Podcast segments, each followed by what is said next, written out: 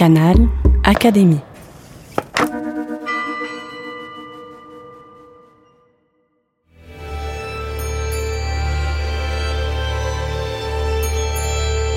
L'entretien de la semaine.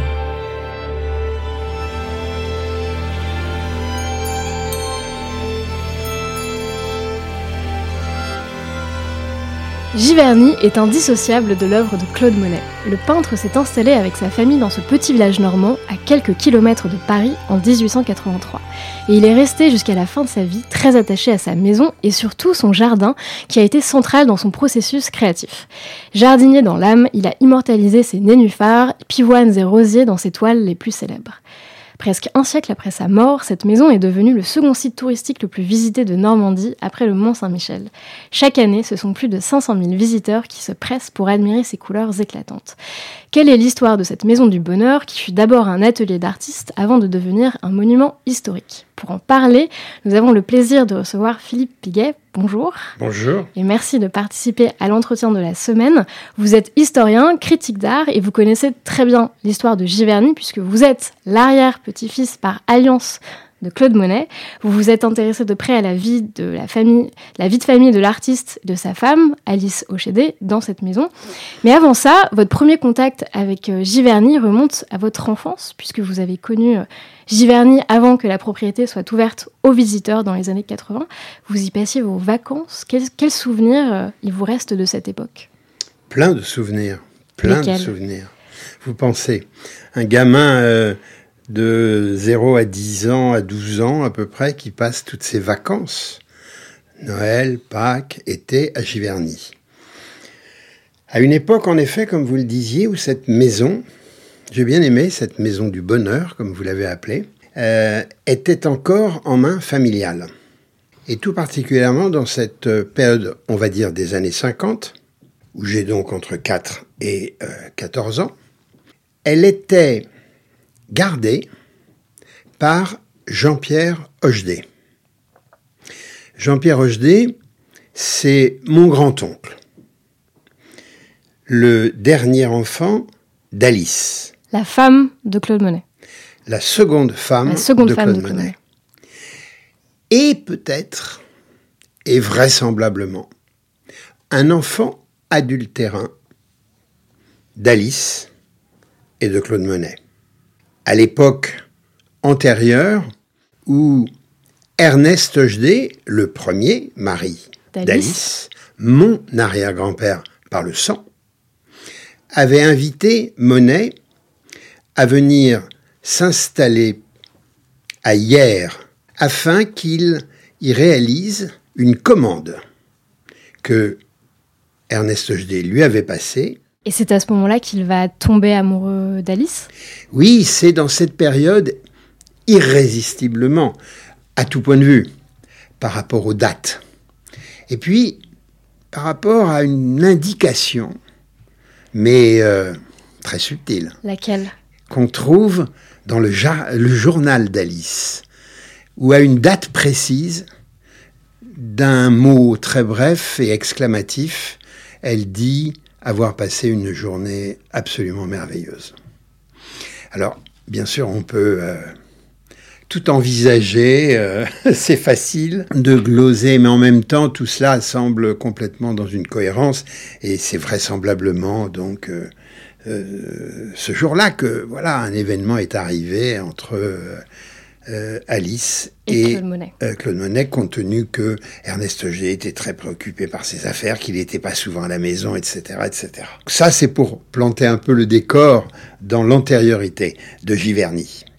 Giverny, vous l'avez dit, 1883, leur arrivée dans cette situation qui s'était développée entre-temps, évidemment, de ce qu'il faut bien appeler un concubinage. Hein, ils se sont rapprochés, mais ils n'étaient pas mariés quand ils ont emménagé Ah non, pas du tout. Non, non, ils n'étaient pas mariés. Alice n'était pas divorcée. Elle était, elle était séparée, très clairement. Les deux, les deux parties s'étaient séparées. Et, euh, et quand ils arrivent à 1883, de plus, Monet avait perdu sa femme quatre ans avant. Sa femme, sa première femme, Sa première femme, Camille Doncieux. Donc, euh, euh, il était veuf, deux enfants. Elle était séparée, six enfants, dont le dernier, etc. Euh, voilà, ça faisait ce qu'on appelle joliment aujourd'hui une famille recomposée.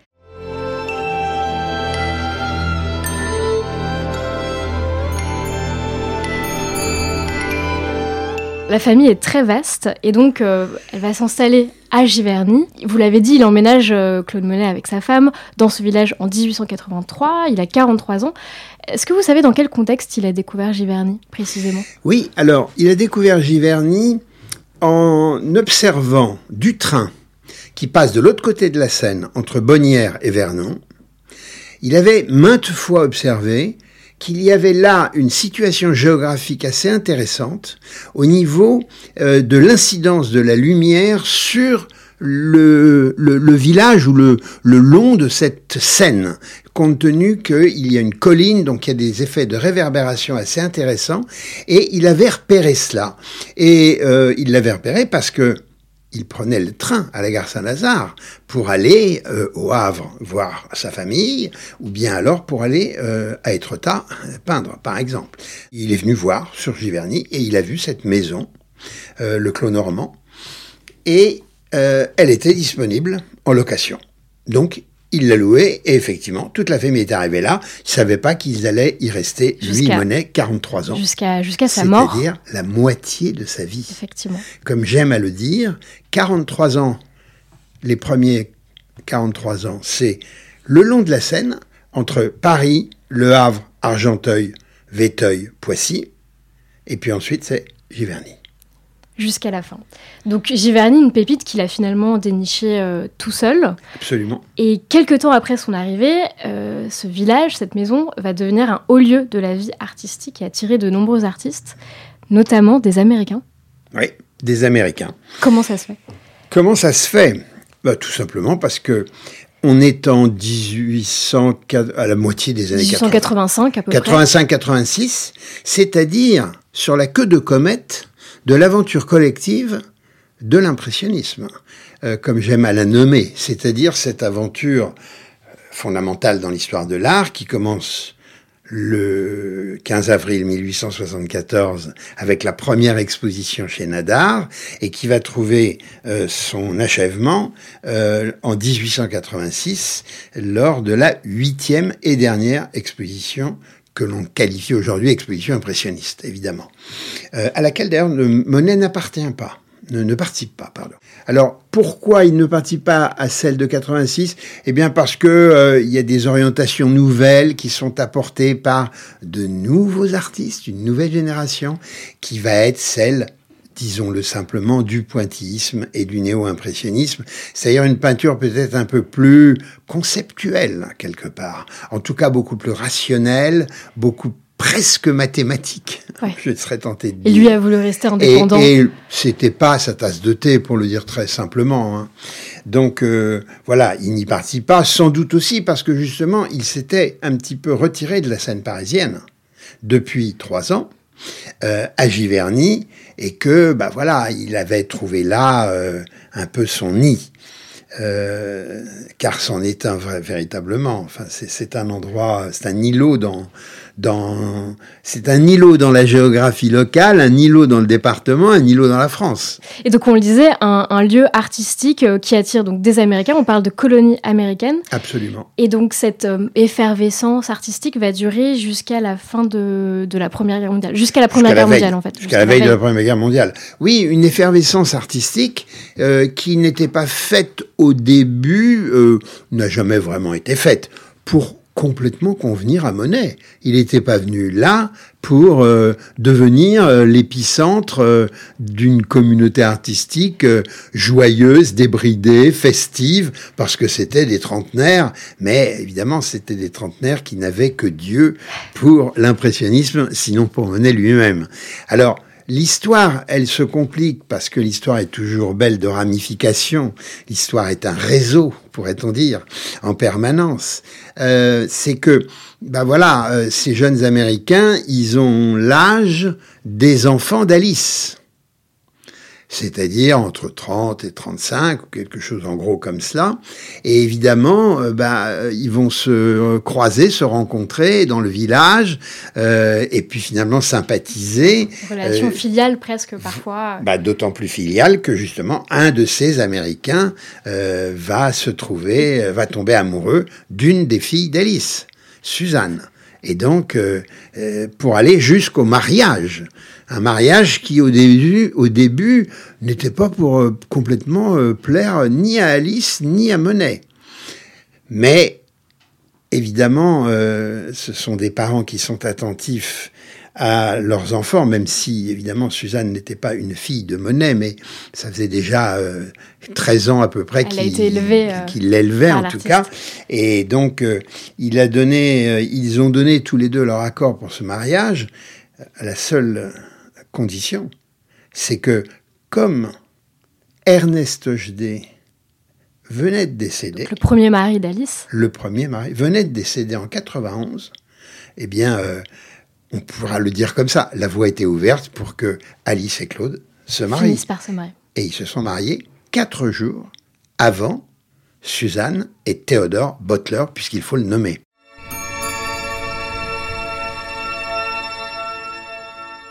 Vous l'avez dit, c'est une famille très vaste et tout ce monde débarque à Giverny. Leurs huit enfants, les chevalets, le matériel d'artistes. J'imagine que leur présence n'est pas euh, passée inaperçue à Giverny. Comment s'est passée la cohabitation avec les Givernois, les habitants? Globalement positive. Mais pas toujours. Pas toujours parce qu'un euh, artiste de la dimension de Monet, il a non pas des caprices mais des nécessités. Et quand, par exemple, euh, à un moment où déjà il a euh, acheté la propriété, au bout de sept ans de location, il a pu enfin acheter la propriété. Bah, il a eu un petit peu de tiraillement avec euh, les locaux parce que lui, il était un peu agacé de cette route qui longeait le jardin par le bas, qui était une route évidemment empierrée. Euh, c'était pas euh, à l'époque euh, encore goudronné. Donc lui, il a voulu la goudronner au moins dans la largeur de son jardin pour éviter que la poussière du chemin ne soit ne retombe sur ses fleurs. Donc ça n'a pas toujours été facile. Là où ça a été peut-être encore plus compliqué, c'est quand en 93 il jette son dévolu sur un terrain qui est de l'autre côté justement de cette route et il avait observé donc derrière cette butte, euh, le champ, quand il pleuvait, l'eau prenait du temps à disparaître dans le sol. Et évidemment, immédiatement, il n'a vu qu'une seule chose, c'est-à-dire un plan d'eau. Un plan d'eau, c'est quoi? C'est pas pour faire de la voile, euh, c'est euh, la possibilité, peut-être, d'y créer un bassin. Pour ces nénuphars. Pour créer un jardin d'eau dont il, dans lequel il mettra. Alors, moi, je dis pas nénuphar, je dis nymphéa. Nymphéa. Pour, dans lequel il mettra, c'est, il fera pousser ces nymphéas qu'il, qu'il avait découvert à la, à l'exposition universelle en 89, comme un produit un peu exotique, si vous voulez.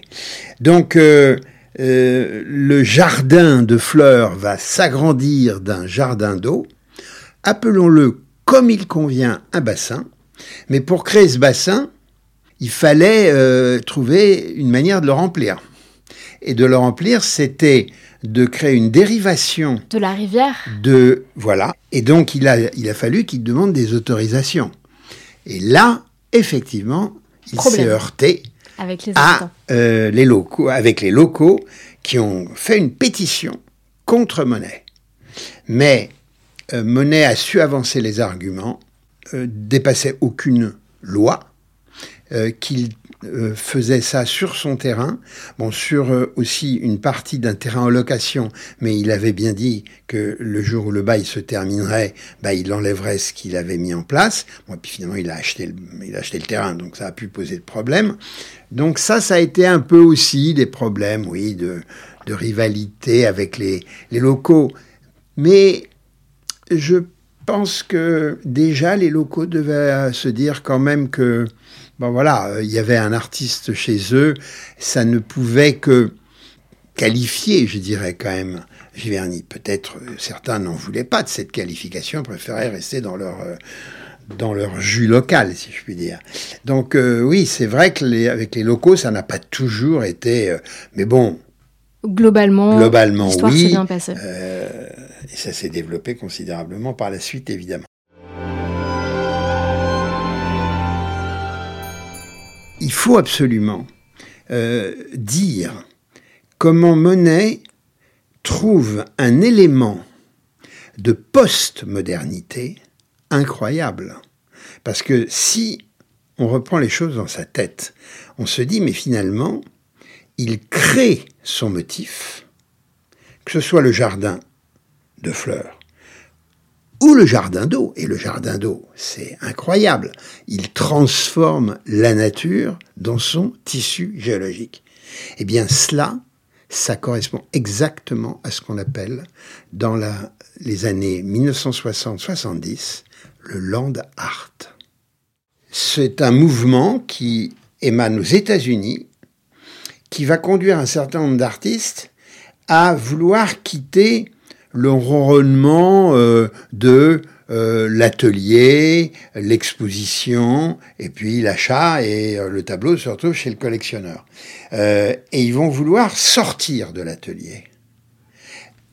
Presque dans une équivalence à 100 ans près des impressionnistes, un peu avant la lettre, quand ils ont décidé de sortir de leur atelier parce qu'ils pouvaient le faire avec les tubes de peinture. Eux, c'est pour d'autres raisons dans les années 60. c'est très intéressant ce parallèle. On l'a pas suffisamment euh, mis en avant, mis en avant, critiqué, analysé, historicisé. Mais en tout cas, c'est quelque chose qui moi me, tient très très à cœur puisque je m'occupe d'art contemporain. Euh, et donc, si vous voulez, ces artistes, bah, ils sont allés dans les déserts faire un tas de de propositions artistiques euh, en utilisant la nature comme support, comme matériau et comme motif. Mais évidemment, on est dans les années 60-70, on est donc avec des technologies différentes. Ils font des photos, ils font des Super 8, euh, voire des vidéos. Et leur œuvre, c'est cela. Monet, lui, c'est à une autre époque. Avec les hein, moyens de son temps. Avec les moyens de son temps. Mais c'est bien dire à quel point Monet est la figure tutélaire du land art. Et moi, ça me tient vraiment beaucoup à cœur d'insister là-dessus, parce que si je suis intéressé et si je suis devenu critique d'art dans le domaine contemporain aussi, c'est parce que euh, Monet m'a fait comprendre que le geste qu'il a créé est un geste aussi euh, initiateur et révolutionnaire que celui de ces artistes qui s'appellent, enfin qui constituent le groupe du land art. Donc les impressionnistes en land art, il y a beaucoup de parallèles à faire, de parallèles à faire et beaucoup de choses encore à tirer, de leçons à tirer.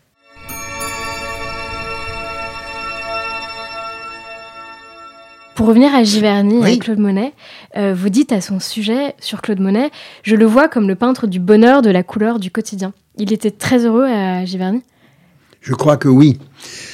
Je ne peux croire que oui. Vous avez d'ailleurs vous-même, dans la présentation, dit la maison du bonheur. Ce qui revient souvent, effectivement, oui. Et euh, c'est vrai, je crois que ce qui caractérise la peinture de Monet dans la période givernoise, c'est une certaine félicité il a atteint, il, atteint, je ne sais pas s'il l'a vraiment complètement atteint, est-ce qu'on n'atteint jamais le but? Euh, il vaut mieux tendre toujours vers le but que de l'atteindre, parce que sinon après on n'a plus rien à faire. Mais il a toujours vécu dans cette tension euh, de félicité de ce qui peut être peut-être un permanent émerveillement du monde. Monet était passionné par cette beauté du monde et il a voulu euh, lui tendre ce miroir en instituant de toutes pièces le bassin nymphéa qui est un artefact, c'est-à-dire une œuvre d'art. Et ça, c'est magistral. Faut bien dire, c'est vraiment magistral. Vous dites qu'il était passionné par la beauté du monde à tel point que ça l'a rendu un petit peu obsessionnel euh, dans sa manière de peindre. Par exemple, si on revient au nymphéa, euh, il peint donc dessus les fleurs, les nénuphars de son, de son bassin. Il en fera plus de 250 toiles sur les dernières années de sa vie. Il avait un petit côté euh, obsessionnel dans, dans, ses, dans sa façon de peindre. Est-ce qu'on peut dire ça? je, je, ne sais pas si j'utiliserai le mot obsessionnel. Je l'ai peut-être utilisé comme ça dans le, dans le flux d'une parole publique, mais euh, je ne suis pas sûr d'avoir jamais eu euh, l'occasion d'utiliser le mot par écrit, parce que je pense pas vraiment que ce soit de l'ordre de l'obsession, ou alors c'est une obsession qui procède d'une conscience d'un acte créatif à faire face à l'histoire. Hmm. Ça, je suis intimement persuadé que Monet avait une posture qui était euh, particulière. Euh, euh, certainement, c'est peut-être, on va pas dire le lot commun des artistes, parce que faut avoir quand même une sacrée puissance de vision, je dirais presque, pour se, dire que oui, euh, j'ai en moi une conscience de l'histoire et il faut que j'arrive à réaliser ceci. Et, là où je vois cela vérifié, c'est comment il n'a pas voulu que les nymphéas, ceux qui sont à l'orangerie, qu'il a fait don à la France, il n'a pas voulu qu'ils partent avant que lui ne meure.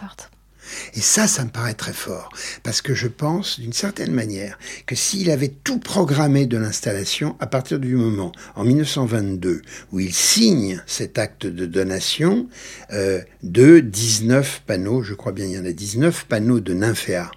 Donc c'est fait, il l'a donné à l'État français, ou peut-être au monde.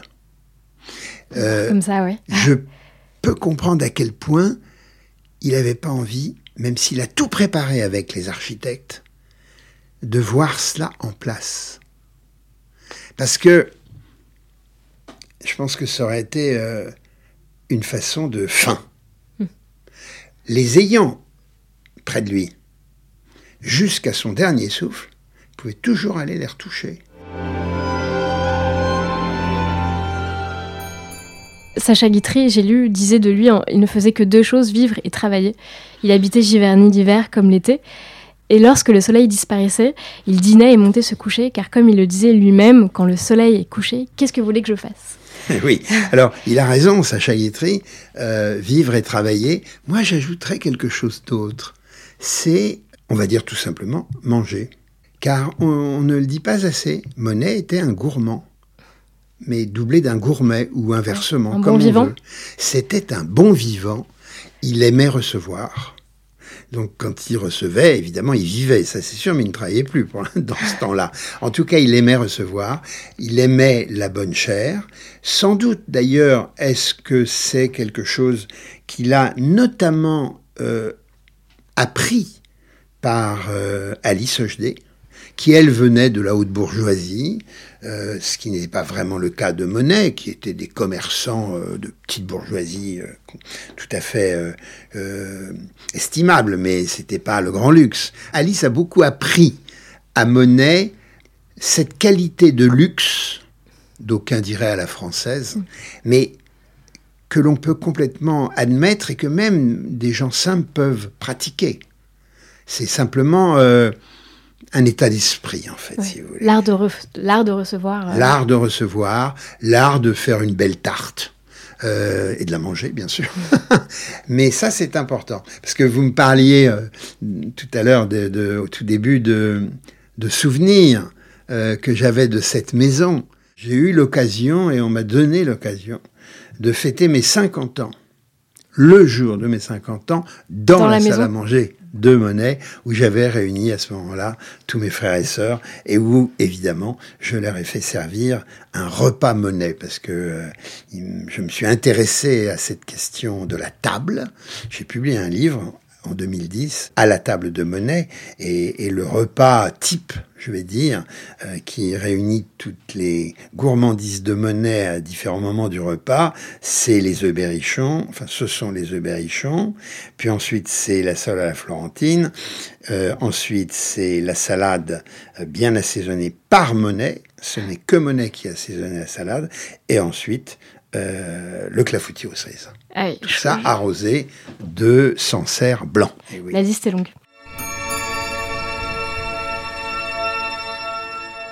Donc il peint ses toiles jusqu'à ne plus rien voir du tout. Euh, Claude Monet était atteint de la cataracte.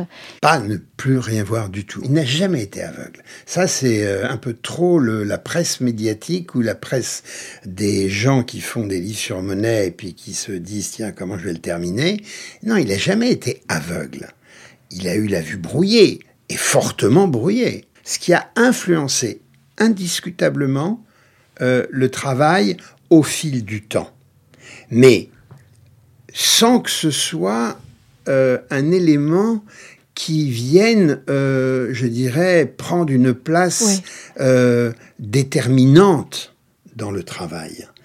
simplement, les signes avant-coureurs de la cataracte, c'est dans la première décennie du siècle, vers 1905-1910. Vraiment, c'est par là que ça commence, où il voit qu'il a un petit trouble. Mais Monet, euh, ça l'inquiète pas vraiment encore. Ça, hein. ça n'inquiète pas, pas vraiment encore. Là où vraiment les choses vont devenir un peu plus prégnantes, c'est plutôt dans la deuxième décennie, c'est-à-dire dans cette période où, notamment, il fait les grandes décorations. Et on peut, à l'analyse de certaines euh, zones de peinture, se dire que là, oui, on a l'impression qu'il y a un brouillage et qu'il l'a réglé un peu rapidement, euh, sans que ce soit négatif. Euh, mais c'est pas pour autant qu'il ait choisi de se faire opérer de la cataracte, parce qu'en fait, je suppose que Monet devait avoir une certaine appréhension de cette situation. Il faut penser qu'on était au début du XXe siècle, c'est pas comme aujourd'hui d'un coup de laser. L'opération n'était hein pas L'opération, c'était pas tout à fait la même chose. Et donc, qu'est-ce qu'il fait? Il accepte de se faire opérer en janvier 23 c'est-à-dire 23, 24, 25 et 26, 3, 4 ans avant, de mourir. Mm. Donc, euh, il a fait son œuvre. La preuve, c'est qu'en 22, il a signé la donation. Alors oui, les tableaux des dernières années, on peut peut-être là dire que la cataracte a vraiment...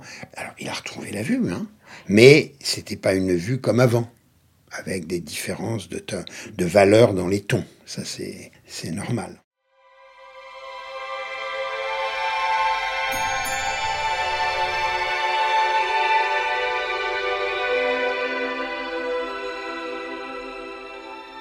Il meurt donc en 1926.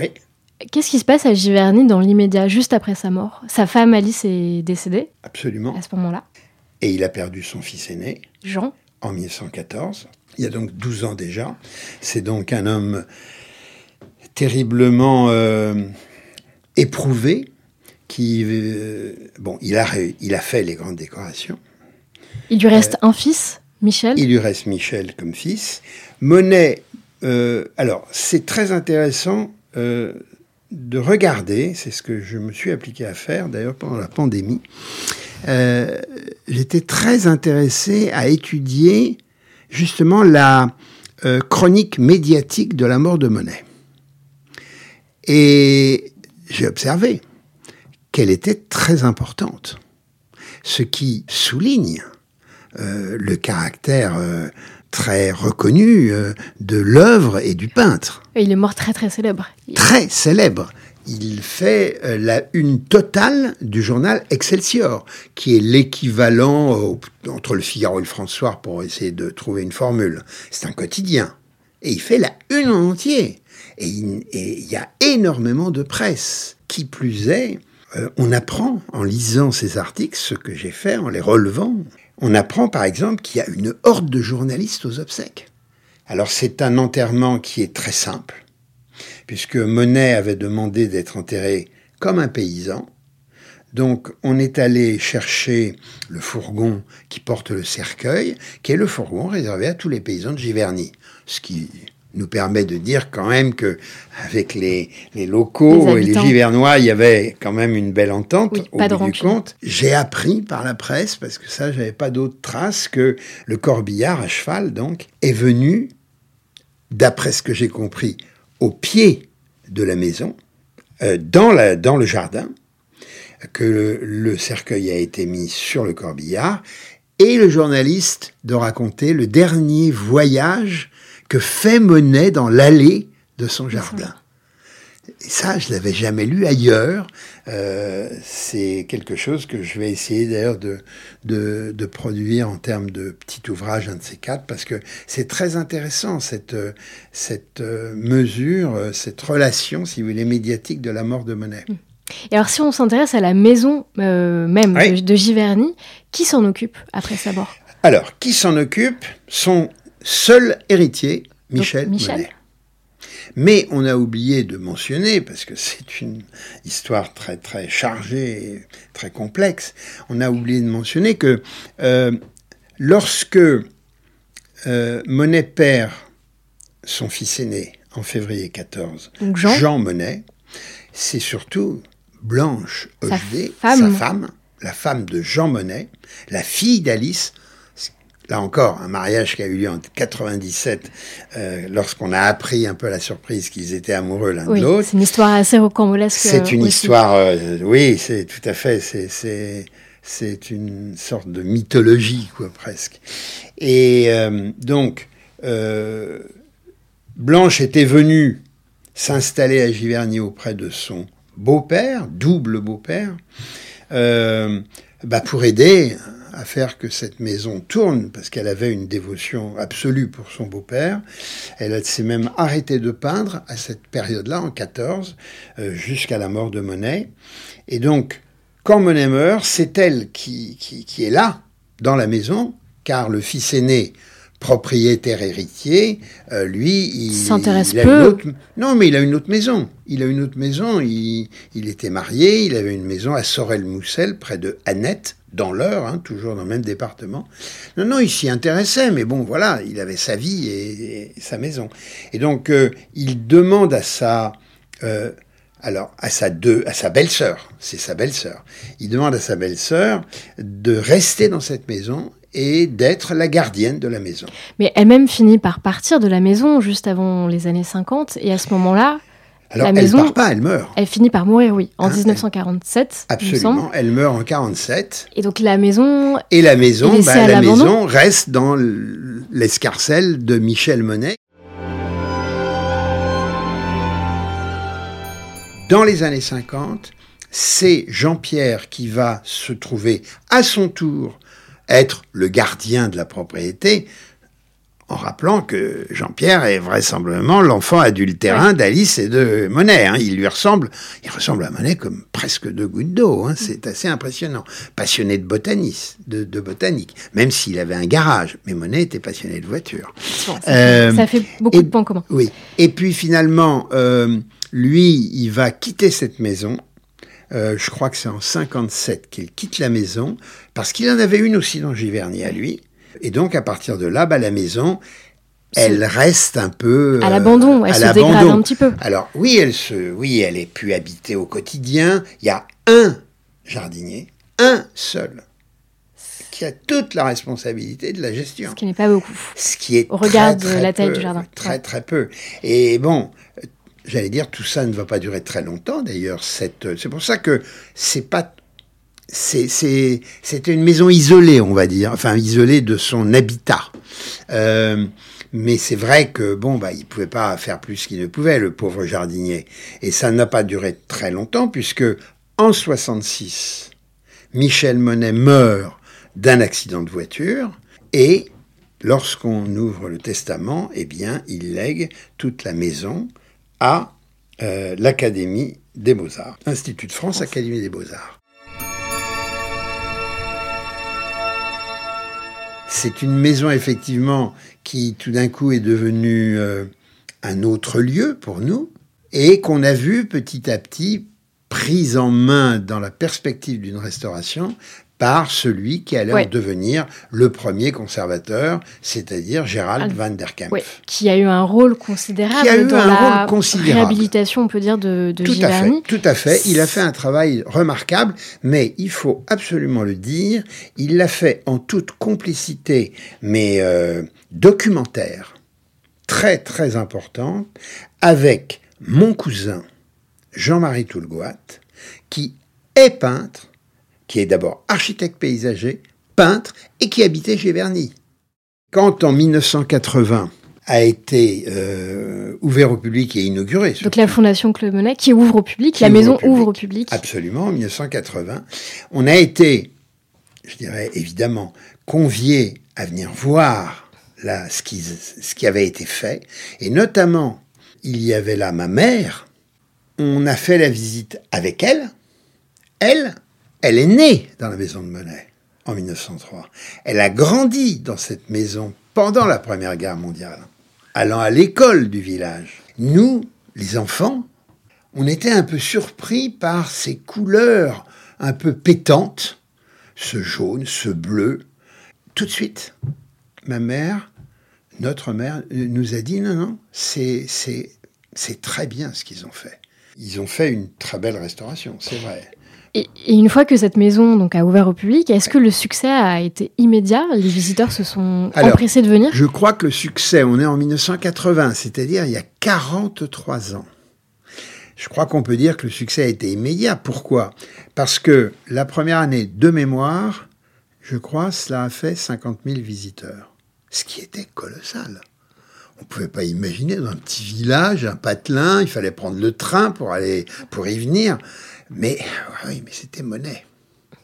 Et pour euh, raconter, comme cela un peu éparpillé dans notre entretien, encore un autre souvenir, euh, on peut ne pas en être étonné parce que quand dans les années 50, nous étions, je dis avec mon frère, parce que j'ai un frère qui a juste 15 mois de plus que moi, donc euh, on était toujours fourrés ensemble, évidemment, quand on se promenait dans Giverny, il nous arrivait l'été, par exemple, de de croiser des couples d'étrangers. J'ai dit des couples parce que je me souviens d'un couple d'étrangers euh, qui s'est arrêté devant notre maison qui était à l'autre bout du village et qui, dans leur langue euh, française maladroite, euh, Where is the house of money Eh bien, nous, évidemment, fiers comme Artaban, on leur dit, oh, ben, nous, on connaît bien, on est de la famille, et des, des gosses de 10 ans. C'est là-bas, de l'autre côté du village. C'est-à-dire que le musée, enfin la maison Monet n'était pas ouverte au public. Il y avait déjà des gens qui venaient.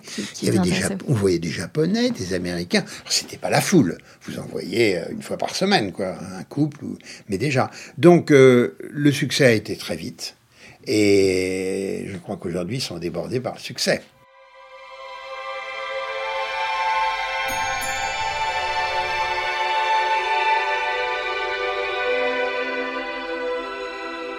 Dans cette renaissance, cette réhabilitation de Giverny, donc qui a été faite par Gérald van der Kemp, euh, il faut préciser que ce, donc, ce monsieur avait un carnet d'adresses assez considérable et que Giverny a notamment été restauré grâce à l'aide de mécènes américains. Absolument. Les Américains sont toujours là. Et, et, je me souviens de, de cette anecdote. Euh, très fructueuse que m'a raconté euh, Monsieur Van der Kempf euh, lorsqu'il m'a conté que au début où il commençait un peu à parler de cette euh, aventure de réhabilitation, il déjeunait avec Mrs Wallace, la propriétaire du Rider Digest, et qu'il lui racontait, bah, vous savez, la maison, elle est quand même dans un triste état, il y a énormément de travaux, et puis il n'y a plus de fleurs. Et là, Mrs. Wallace lui a dit, pardon, il n'y a plus de fleurs. Elle a sorti son carnet de chèques. Elle lui a fait un chèque de beaucoup de zéros. Il a dit, tenez, vous, faites tout ce qu'il faut, mais il faut qu'il y ait des fleurs chez Monet.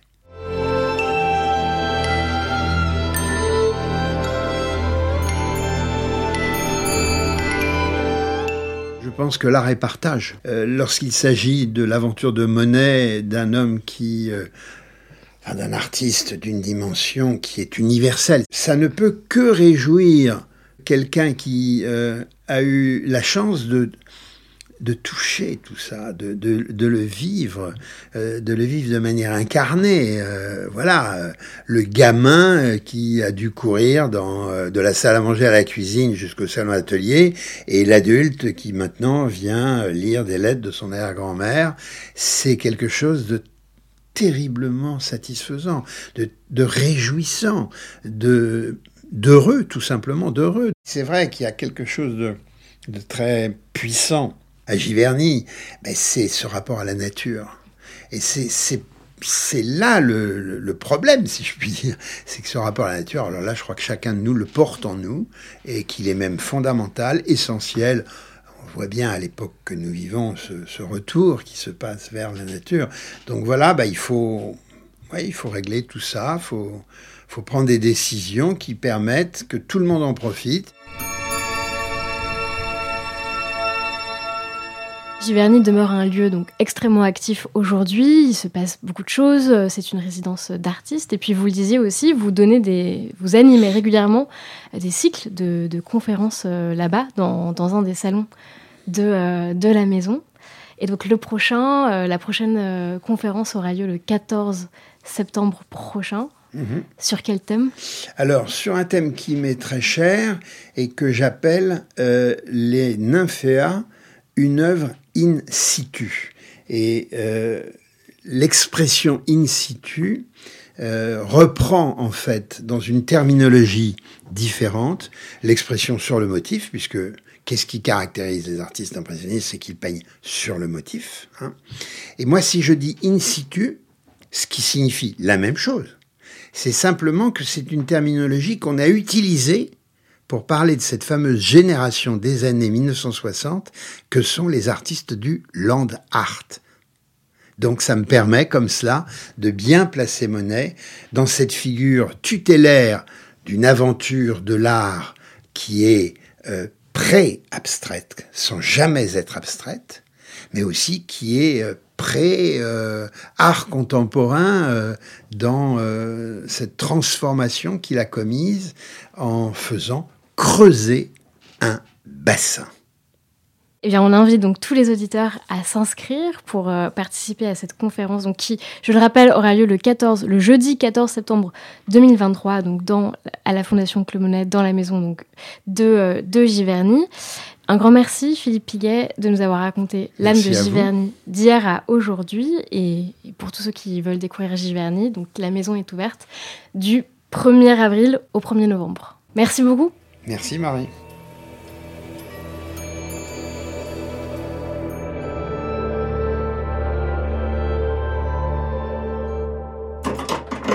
Canal Académie.